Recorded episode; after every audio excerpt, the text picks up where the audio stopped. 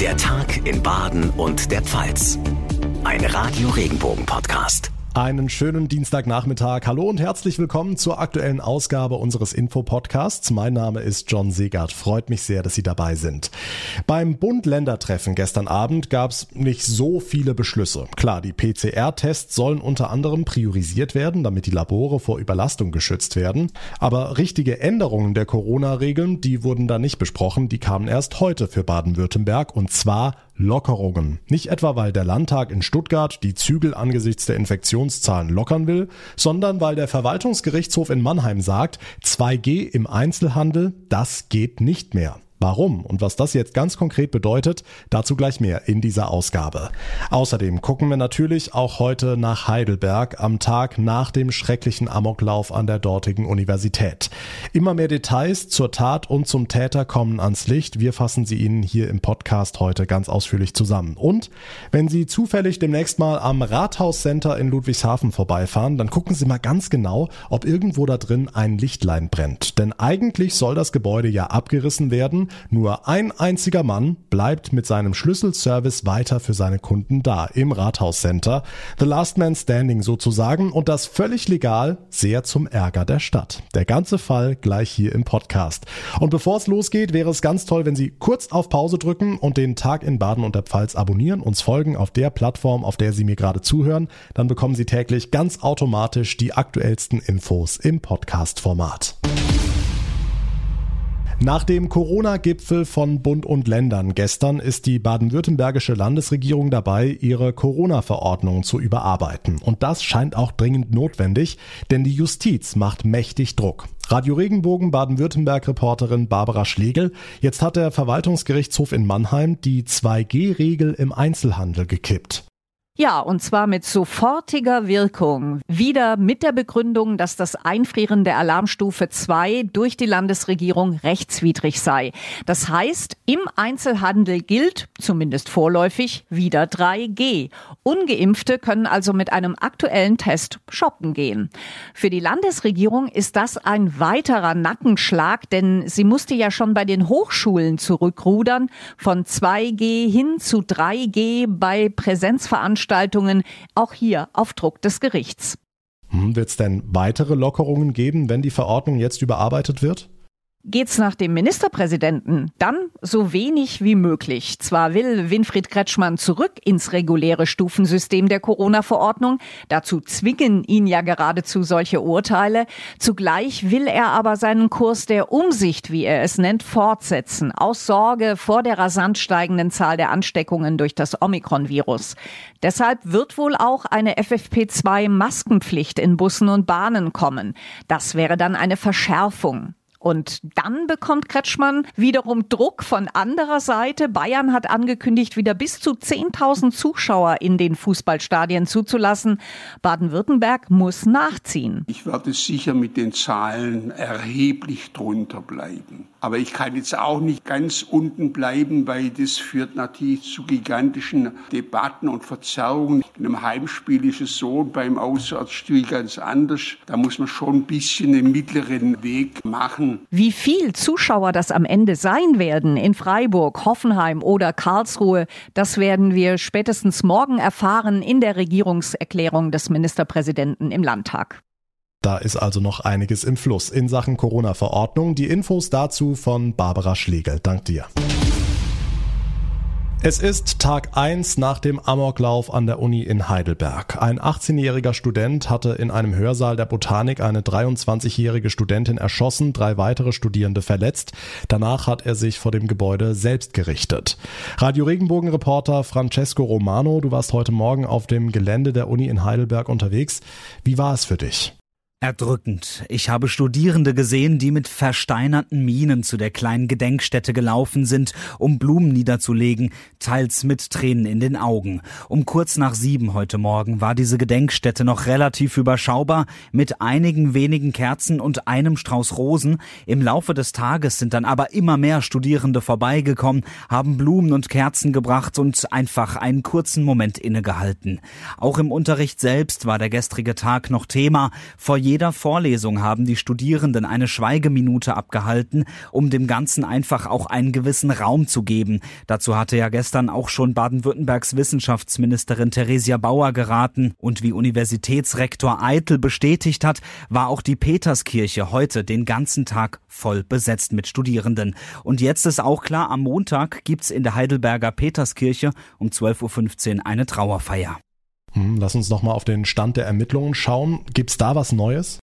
Etwas ja. Baden-Württembergs Innenminister Thomas Strobel hat heute in der Regierungspressekonferenz bestätigt, dass man die Ermittlungsgruppe Botanik gegründet hat und die hat folgende Ziele. Erstens Ermittlungen, was die Herkunft der Waffen angeht. Zweitens Ermittlungen zur Motivation des Täters. Und drittens wird sich die EG Botanik auch um die Betreuung der Zeuginnen und Zeugen kümmern, sowie um die Betreuung der Kolleginnen und Kollegen bei der Polizei. Außerdem hat die Mannheimer Polizei jetzt gesagt, dass die drei Verletzten mittlerweile aus der Klinik entlassen sind. Ansonsten gibt es nichts Neues. Das Tatmotiv ist immer noch nicht klar, genau wie die Frage, wie hat sich der 18-Jährige die Waffen aus dem Ausland beschaffen können, wenn er doch gar keinen Führerschein hat. Tag 1 nach dem Amoklauf in der Heidelberger Universität. Die Infos von Francesco Romano. Dank dir. Und damit zu weiteren wichtigen Themen für Baden und die Pfalz, zusammengefasst von unseren Regionalreportern. Nachrichten für die Region Karlsruhe, die Ortenau und den Schwarzwald. Ich bin Sascha Baumann. Die einrichtungsbezogene Impfpflicht bereitet vielen Kliniken in der Technologieregion Karlsruhe Kopfzerbrechen.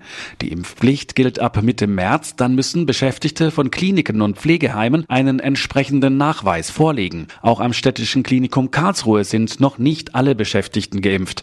Der medizinische Geschäftsführer Michael Geisler. Von den bisher nicht geimpften haben wir auch eine relevante relevante Anzahl von Mitarbeiterinnen der Pflege, die sich impfen lassen wollen, wenn der Totimpfstoff ab Ende Februar da ist. Und das wird dann unsere Impfquote nochmal deutlich erhöhen. Viele Kliniken gehen davon aus, dass die Impfpflicht noch zu Kündigungen führen wird.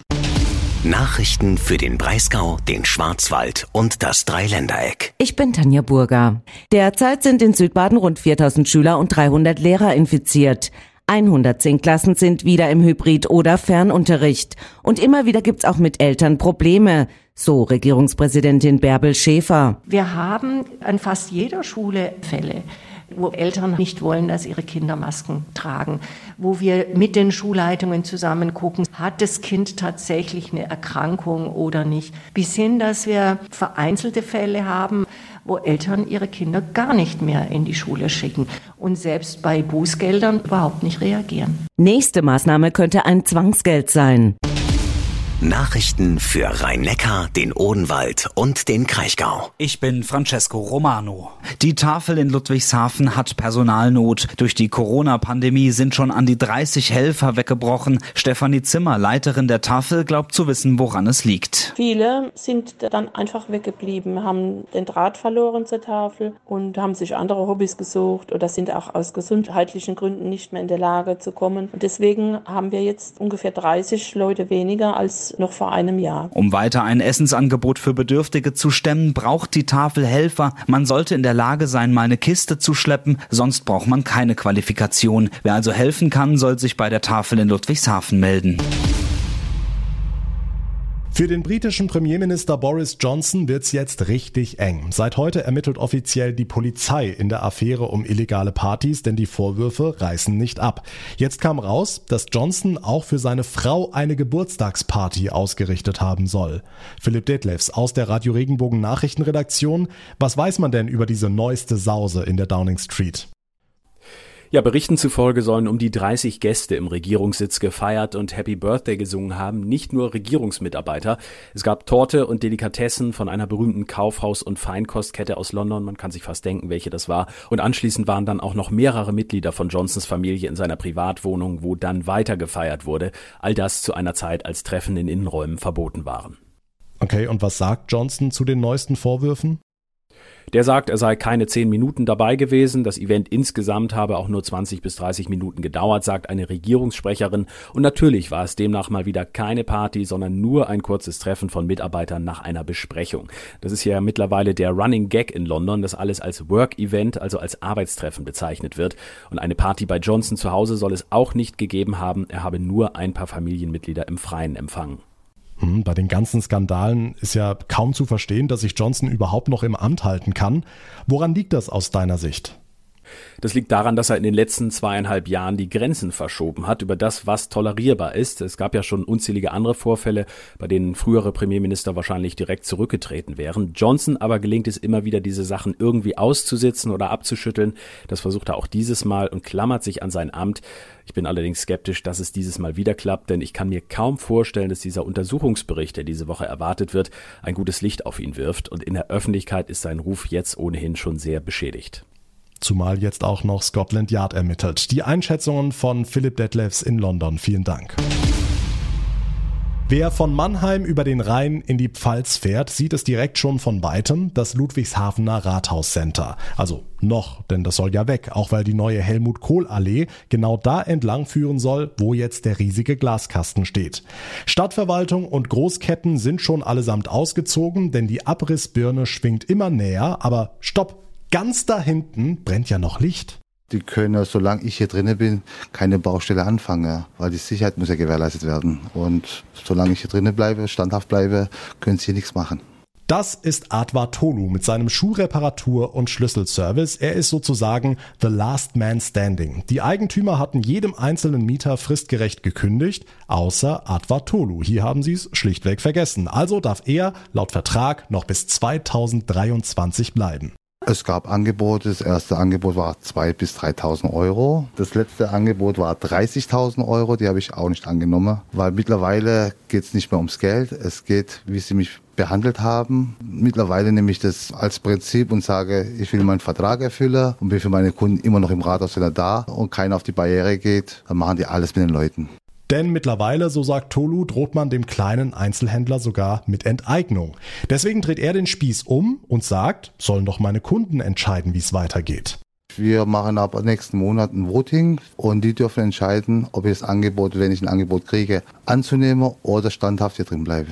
Und das wird Advatolu im Falle eines weiteren Angebots auf den sozialen Medien auch machen. Er ist der letzte verbliebene Mieter im riesigen Rathauscenter in Ludwigshafen, das ja abgerissen werden soll, weil man vergessen hat, ihm fristgerecht zu kündigen. Wir bleiben in dem Fall natürlich für Sie dran. Und das war der Tag in Baden und der Pfalz für heute. Mein Name ist John Segert. Ich bedanke mich ganz herzlich für Ihr Interesse, für Ihre Aufmerksamkeit. Wir hören uns morgen Nachmittag wieder. Einen schönen Abend. Machen Sie es gut.